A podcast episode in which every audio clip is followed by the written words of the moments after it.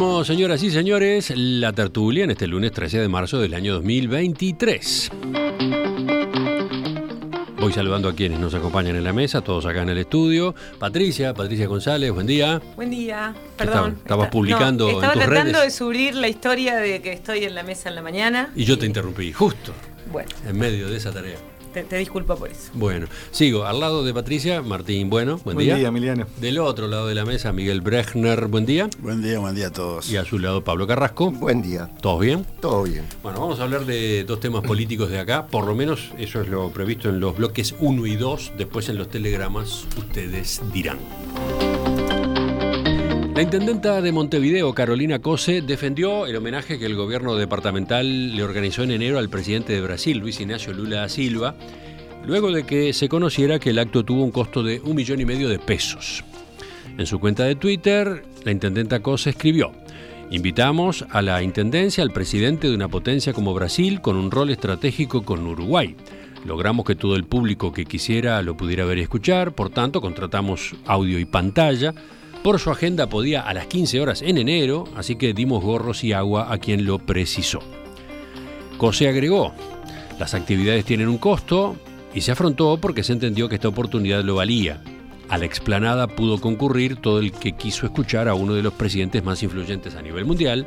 La otra opción era no hacer nada, no cuenten conmigo para eso. Además, en su mensaje respondió a quienes la criticaron en redes por haber realizado ese gasto en vez de destinar esos recursos a la limpieza de la ciudad. Puso, a los que van a comentar esto hablando de la basura, les dejo el link con el mapa de recolección. Los contenedores no se desbordan, personas en situación de calle que aumentaron exponencialmente sacan residuos y dejan sucio. Ayúdanos enviando fotos al 092-250-260 y vamos a limpiar. Finalizó. El costo del acto de reconocimiento tomó estado público a partir de una solicitud que hizo el edil nacionalista Fabián Bravetti, a la que accedió a su vez el diario El País. De acuerdo a la respuesta de la comuna, la mayor parte del costo total se destinó al arrendamiento de generadores eléctricos, carpa y gradas para la delegación visitante y la prensa, servicio audiovisual y streaming, proyección del acto en pantalla gigante, servicio de traslados y ambientación. El edil Bravetti consultó en particular cuánto se gastó en merchandising, sobre todo en los gorros de color verde con el logotipo de la comuna que se repartieron entre los asistentes. Bueno, según la respuesta, a ese rubro se destinaron 150 mil pesos aproximadamente. El reparto de los gorros fue, dice la Intendencia, parte de las políticas de salud pública y cuidado que implementa el gobierno departamental. ¿No se escuchó? El más enojado es Martín en Twitter, si querés, que empiece. No, ya, ya se ha expresado. Yo lo primero que voy a decir es que espero que cuando- si la intendente es candidata a presidenta, no use el color verde ¿no? en su candidatura. Yo supongo que no va a usar, que no será el color verde el, el- el buque insignia de su candidatura a presidenta, porque si no, no estaría bueno. Eh, a ver, en realidad el gasto me parece que es un gasto para lo que es el Estado, viene un, representante del extranjero muy importante, me parece que es normal, o sea, no, no, o sea, me, parece que no, no, no hay un tema en cuanto en lo que se gastó, incluso lo que se gastó me parece que es una cifra bastante austera, diría, bastante austera. En ese sentido no tengo demasiado para decir. Sí, esto es un tema personal, como ciudadano, siempre la actitud de cosa a mí me llama la atención, porque podría haber respondido de una manera explicativa y, y no, el, el- el no cuenten conmigo para eso, cuando te cuestiono por gastos de dineros públicos, a, a mí digo, no cuenten conmigo para eso, está, son dineros públicos, digo, gastar dinero de los demás es muy fácil, entonces hubiera expli- me hubiera gustado una explicación eh, sin ese, diríamos, punto y coma final que le agregó, que me parece que es, fiel a su estilo, nada más que eso. Recordemos, lo dijo a propósito de la otra opción que era no hacer nada, ¿no? No cuenten conmigo para eso. Exactamente, lo dijo en relación a eso. A mí no me gustó, pero bueno, como ciudadano, después me parece que no, no. El tema de fondo ya lo discutimos en esta mesa, ya lo hablamos sobre el acto, fue un acto que se confundieron algunas cosas que creo que no estuvo bueno, pero ¿Se sobre qué cosas? ¿Lo, lo- lo electoral interno del frente estás eso? Absolutamente, Ah, absolutamente. O sea, o sobre, el acto en sí en su momento tuvimos una mesa que hablamos de eso, pero sobre el gasto en sí realmente, si no se hubiese confundido lo político con lo institucional, igualmente se hubiera gastado una cifra similar seguramente y me parece que es razonable. Bueno, yo esperaba, no sé, un sablazo mucho más crudo, teniendo en cuenta lo que había dicho recién Pablo, de que Martín estaba enojadísimo. Completamente desilusionado. no, no, simplemente, este, nada, me, me, había generado otra idea a partir del anticipo de Pablo. Pero sigo, voy con Patricia. Voy a decir que estoy en la misma línea que Martín, la verdad. Porque ahora en esta construcción te Lo digo. que demuestra el error de Martín. Estoy un poco confundida con el tema de la mesa. No, eh, a ver, creo que hay dos cosas y que las cosas están por separado. Eh, una cosa es, viene un primer ministro como presidente, como Lula, ¿no? O sea, eh, presidente recientemente electo, del país vecino, o sea, tenés que hacer un recibimiento que esté a la altura. Me parece también que hay una, yo saquemos la discusión sobre el Frente Amplio y todo eso, que me parece que es una discusión que está aparte, eh, entiendo esa discusión, pero la gente quería ver a Lula. Yo me incluyo dentro de esa gente, ¿no? Había una mayoría que quería verlo, por lo menos verlo pasar, ¿no? Entonces viene un tipo que está seis horas en Montevideo y tenés eh, la oportunidad de darle cinco minutos a la gente para que lo vea y lo salude desde algún lugar y creo que eso es noble. A mí la explicación me pareció razonable, porque yo sé que hay un tema con las formas de Carolina que... Eh, y yo un poco, esto lo voy a decir porque lo tengo que decir, me parece que hay una cosa que les rechina de que es una mujer también, como que tendría que ser de una manera distinta. Yo sé que es difícil de verlo, pero, pero mm, estoy un poco convencida de eso. Eh, pero me parece que una de las cosas que ella argumenta que es razonable es decir, venía a las 3 de la tarde de enero. Yo no sé si ustedes estuvieron ahí, yo estuve ahí, hacía un calor extremo. O sea, es como que si vos te pares hoy a las 3 de la tarde en el de Intendencia no hay un árbol, entonces hay unas carpas, había agua por todos lados y había gorro, la verdad bien recibido los gorros. Tenían que tener la M, el verde, no tenerlo. Bueno, me parece que eso ya va como en una cosa mm, que no me parece ni siquiera tan interesante para discutir. Y sobre el monto me parece lo mismo que dice Martín, o sea, no me parece un monto descabellado como un fondo público. Yo entiendo que una persona que está en el horno y está escuchando esto me está diciendo, ay, un millón y medio de pesos es un montón de plata. Es verdad, es un montón de plata, pero los equipos eh, salen un montón de plata y hay cosas que salen dinero. Entonces, la verdad es que, eh, no sé, a mí me parece bien, me sigue pareciendo bien. Pablo. Bueno, eh, arranco con, que ella dijo que justificó eh, el acto porque valía la pena. hay una especie de imposición que yo quiero discutir. Yo tengo problemas con el personaje, yo tengo problemas con el premio que se le da y tengo problemas con la naturaleza y las razones de, ese premio. Tengo tres problemas antes de hablar del millón y medio de pesos, que es la que aparte que, que no me importa.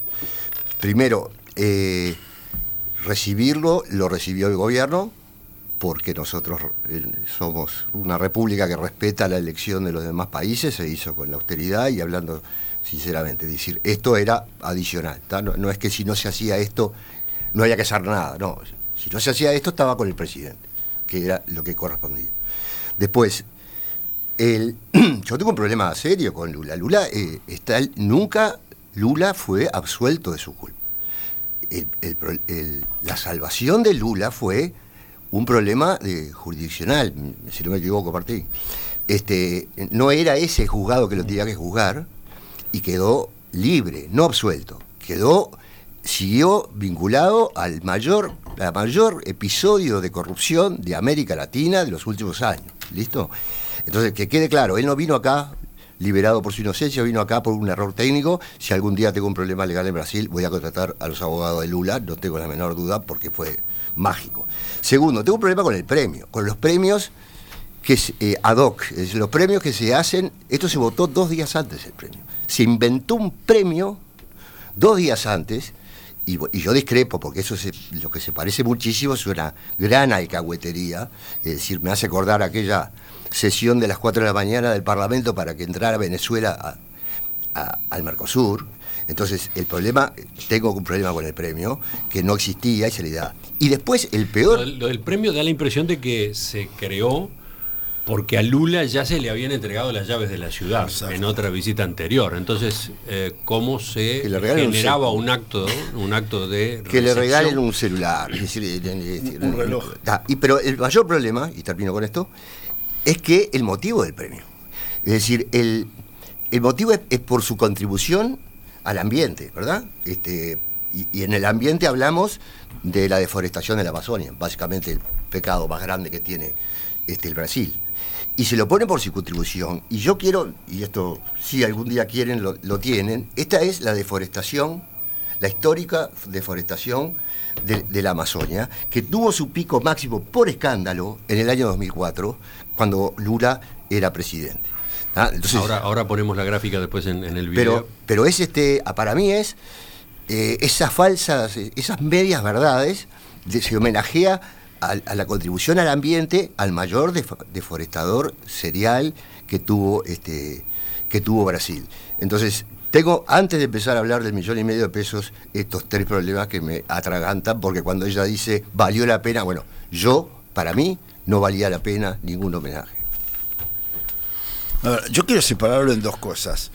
O sea, Lula es el, en la encuesta del otro día, no sé si vieron la encuesta de equipos, es el líder latinoamericano más admirado, más, eh, querido en Uruguay.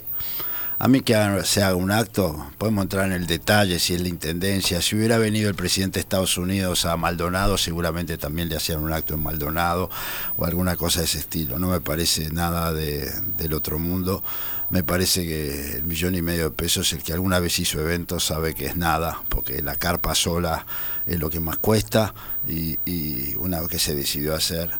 Lo que pasa es que acá esto es simplemente lo que está en la superficie. En el fondo hay una estrategia dentro de la política nacional, del partido gobierno, el Partido Nacional, de, tratar de pegarle a Carolina lo más posible, de tal manera de que, o sea, la, y en lo más absurdo, porque esto es un absurdo, esto de, que hay un gasto que se hizo un millón y medio de pesos para recibir a Lula, un tipo súper popular.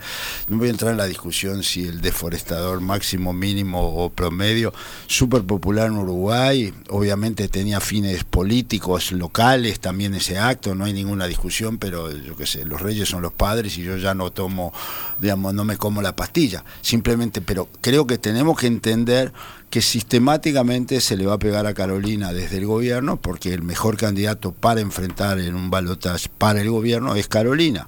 Entonces, eh, Carolina es muy buena en, digamos, la pecera frente amplista, en el sentido que mientras más le peguen, más los frente amplistas la defienden.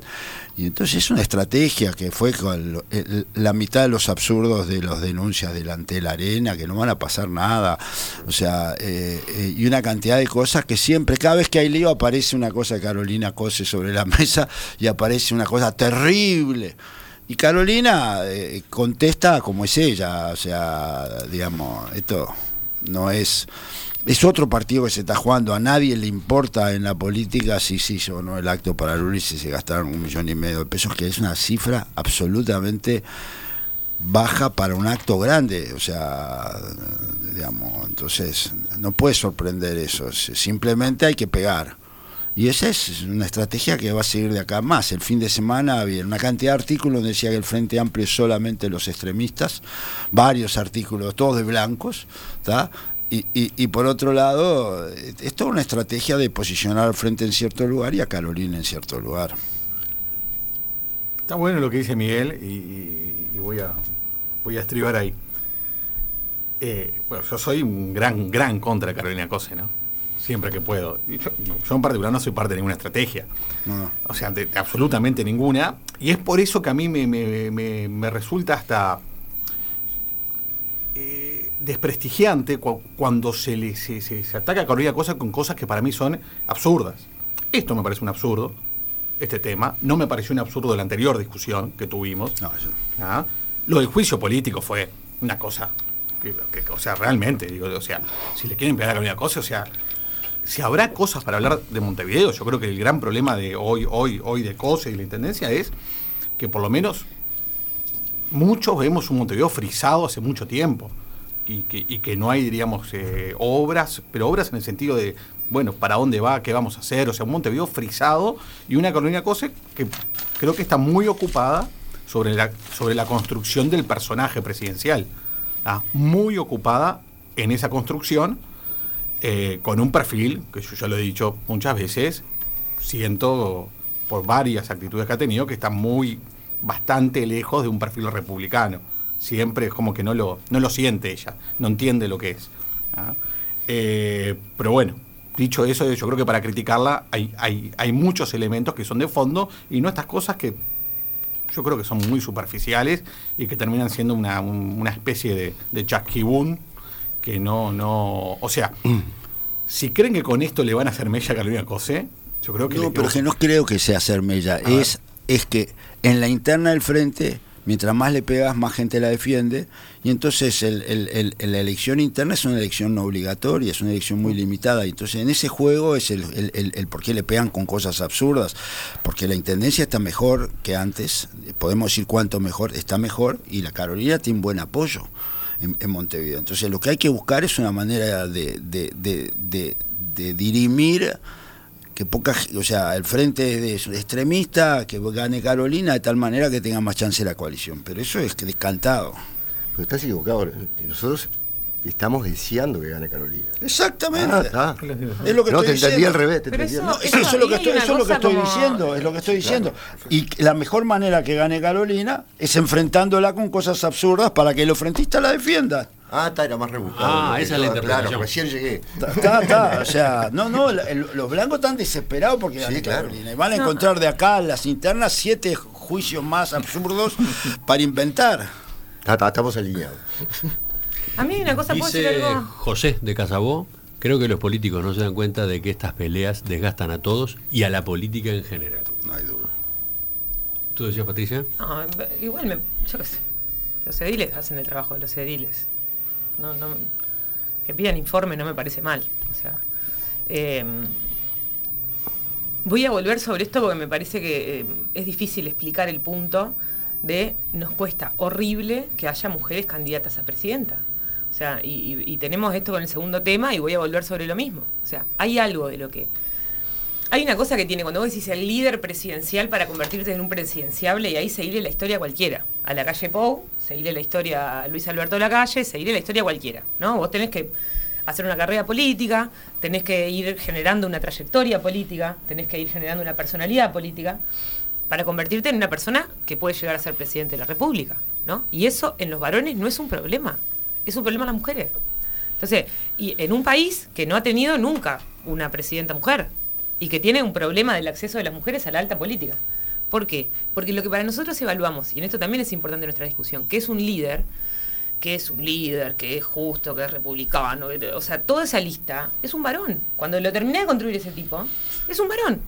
Entonces, hay algo, y lo digo ¿Te porque puedo hacer una pequeña porque interrupción? lo que sí, voy a decir solo esto, lo que les propongo o, o los invito es a pensar un poco en esa dimensión. Si no hay cosas de, porque la gente dice cosa es autoritaria. Y, y, y ¿qué tiene que ser sensible y amorosa? Porque, ¿Por qué tiene que ser una mujer tierna No, y pero- dulce? Porque, pero estamos mezclando, pero, pero acá pata me- pata me- estás mezclando dos cosas, ser líder y ser candidato.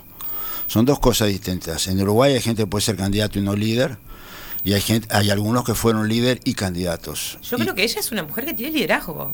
O sea, que te podrá gustar o no te no, gusta no, el liderazgo, tiene podrás una, seguirlo tiene, o no. una, tiene una gran cosa, o sea, del punto de vista, no tiene una estructura de partido atrás, entonces la tiene que construir. Hay que ver si la construye. Es distinto que el que tiene una estructura. O sea, ella es candidata muy buena, está fuera de discusión, pero el liderazgo es otra cosa. ¿Quiénes son los líderes? Decime Y en este momento no hay liderazgo porque Decime los líderes. de una mujer. Bueno, pero, pero adentro los liderazgos que liderazgo. Existían, mujer líder. los liderazgos que existían en el Uruguay, liderazgos eran eh, en la izquierda eran Tabaré, Mujica y y, como llama, eh, pero esto Y es Astori. y, y, y Astori, no hay Todos discusión. Candidatos hay muchos hoy. Orsi, No se puede ser Pereira, líder y ser una mujer. Vergara, En este país no se puede. ¿No se puede qué? No se puede ser líder y ser una mujer. ¿Qué hacemos? ¿Contestamos y nos vamos al espacio? o- Yo quiero dejar ¿Qué una hacemos? Sí. o sea, es un dato de la realidad. O sea, Yo quiero dejar una no, constancia, simplemente una constancia. O sea, mi, mi, mi opinión sobre Cose no tiene nada que ver con que sea una mujer. Absolutamente nada que ver con una mujer, por lo menos desde mí, desde lo que yo siento y creo honestamente. Eh, y es más, Orsi, que es varón, yo lo veo mucho más, en tus palabras, mucho más eh, sensible, empático, mucho más republicano que Carolina. Más Cuando- líder. No, no, no sé si más líder. Es que, es, que, es que el Yo, tema yo no estoy hablando de, otra de cosa, líderes. O sea, a mí me transmite que él, entre comillas, respeta las tradiciones del Uruguay de una manera mucho más que Carolina. Son personas súper distintas. Ya, ya lo sé, pero son personas. Exacto, distintas. estoy de acuerdo Total. contigo. Pero que sea mujer Carolina, a mí, plin. ¿no? O sea, no me doy por aludido en nada. A mí, o sea, por lo menos de un punto de vista consciente, yo sé que después van a decir que yo no me doy cuenta y todo eso. No es que van a decir, ¿Ah? digo, hay, hay Eh, factores inconscientes. hay factores hay. inconscientes. Yo, un punto, Bueno, a mí, la verdad que no me interesa. Y aparte, el ejemplo que, que esperan que porque sea mujer sea tal cosa. No, no, hay varones que lo que yo espero lo tienen y son varones. Yo invito a leer los libros sobre qué es liderazgo y ver quiénes eh, entran en el rol de liderazgo y quiénes no. Libros Aunque sean muy buenos mujeres. candidatos y se ponga todo el mundo atrás, pueden no ser líderes, nada más. Libros escritos por mujeres. Sí, por mujeres y por hombres. Discutamos libros escritos por. Yo estoy para eso. Me parece bien. Volvemos a Pablo. No, bueno, eh, para respetar los, los tiempos de la tertulia, este, no. Ca- capaz que algún día, con- cuando con este mismo equipo hablemos de- del feminismo y, y- creo, calculo que va, va a ser de alquilar balcones, pero no, no la voy a sacar del estadio en este momento. El, el- a mí este, esto, este episodio, volviendo al tema, este, me parece que hay que buscarle todo lo simbólico, no lo, no lo sustancial, porque lo sustancial es una pavada. Este, y en lo simbólico, frente a un hecho que pasó recién, para mí es muy, muy didáctico eh, eso de por qué es bueno bajar impuestos, por qué la gente, eh, la misma plata gastada por la gente que gastada por, la política, tiene una eficiencia dramáticamente diferente. Y entonces, este es un ejemplo de que cuando esa plata, que en, vez de haberse quedado en el contribuyente, fue para a la Intendencia, se gasta en un acto absolutamente este, personal, digamos, y, y para su carrera. Pero Entonces, mueve la economía, ¿no? Los gorros. No, que- que- los no, quiero decir, eh, hubo proveedores.